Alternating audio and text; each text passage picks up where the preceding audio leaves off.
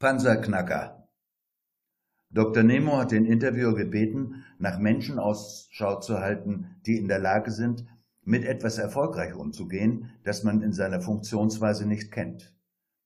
Der Anlass dazu liegt auf der Hand und soll hier mit Rücksicht auf die Geschäftsgeheimnisse von WMIA Incorporated nicht weiter beleuchtet werden. Sieht so aus, als ob Nemos Credo des Wir wissen, wie es geht und Wo ich bin ist vorne angesichts solcher Herausforderungen bröckelt. The credit goes to Fortunata and the family, deren liebevoll hartes Intervenieren dann doch kleine Knospen zeigt. Übrigens, damit ist er unter seinen Kollegen noch jedenfalls die Ausnahme. Apropos Knospen, Elvira. Sie trägt heute einen Hauch von Kleid, hat dazu mit ihrer bezaubernd jugendlich anmutenden Erscheinung sicher ein Gutteil beigetragen. Nemo nun, lieber Interviewer, wen haben Sie gefunden? Die Szene erinnert ein wenig an die Märchen, in denen der König in seinem Reich nach besonderen Menschen suchen ließ. Apropos Menschen, der König im Märchen meinte nicht Experten, davon hat er genug um sich herum, er meinte normale Menschen, die nicht zu den Hofschranzen gehören. Der Interviewer öffnet die hohe hölzerne mahagonibraune Flügeltür und bittet einen Herrn mit einer Maske herein. Der Fremde verbeugt sich. Mein Name ist Furbo.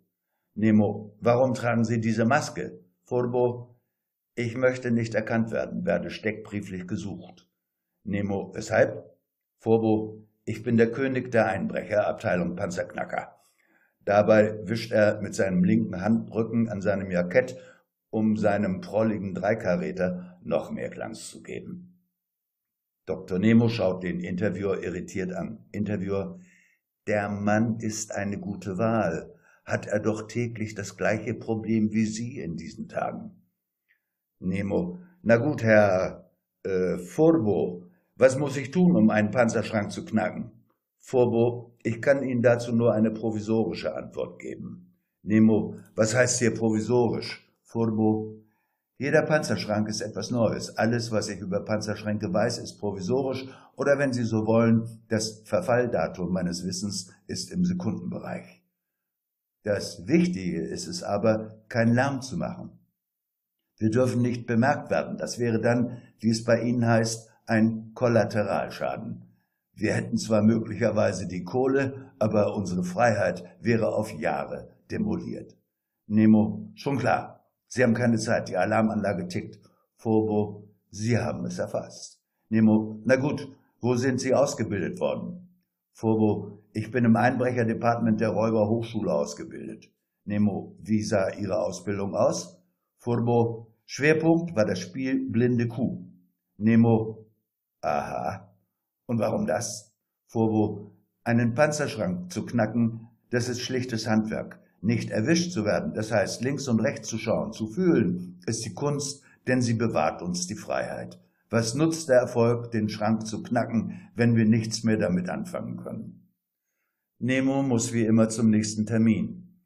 Der Interviewer und Elvira nehmen einen Apero. Interviewer, Elvira, wie erobert man eine Frau? Elvira, du fragst nach dem Herzensbrecher Geheimrezept? Sie schmunzelt und streicht dem Interviewer über den Kopf. Frauen sind wie Blumen. Wenn du aufmerksam mit ihnen umgehst, hast du eine Chance. Wenn du mit dem emotionalen Holzhammer kommst, laufen sie weg. Ob der Auftritt von Forbo den Herrn Dr. Nemo berührt oder gar beeinflusst hat und wie es weitergeht mit WMIA Incorporated, erfahren wir wie immer am nächsten Dienstag.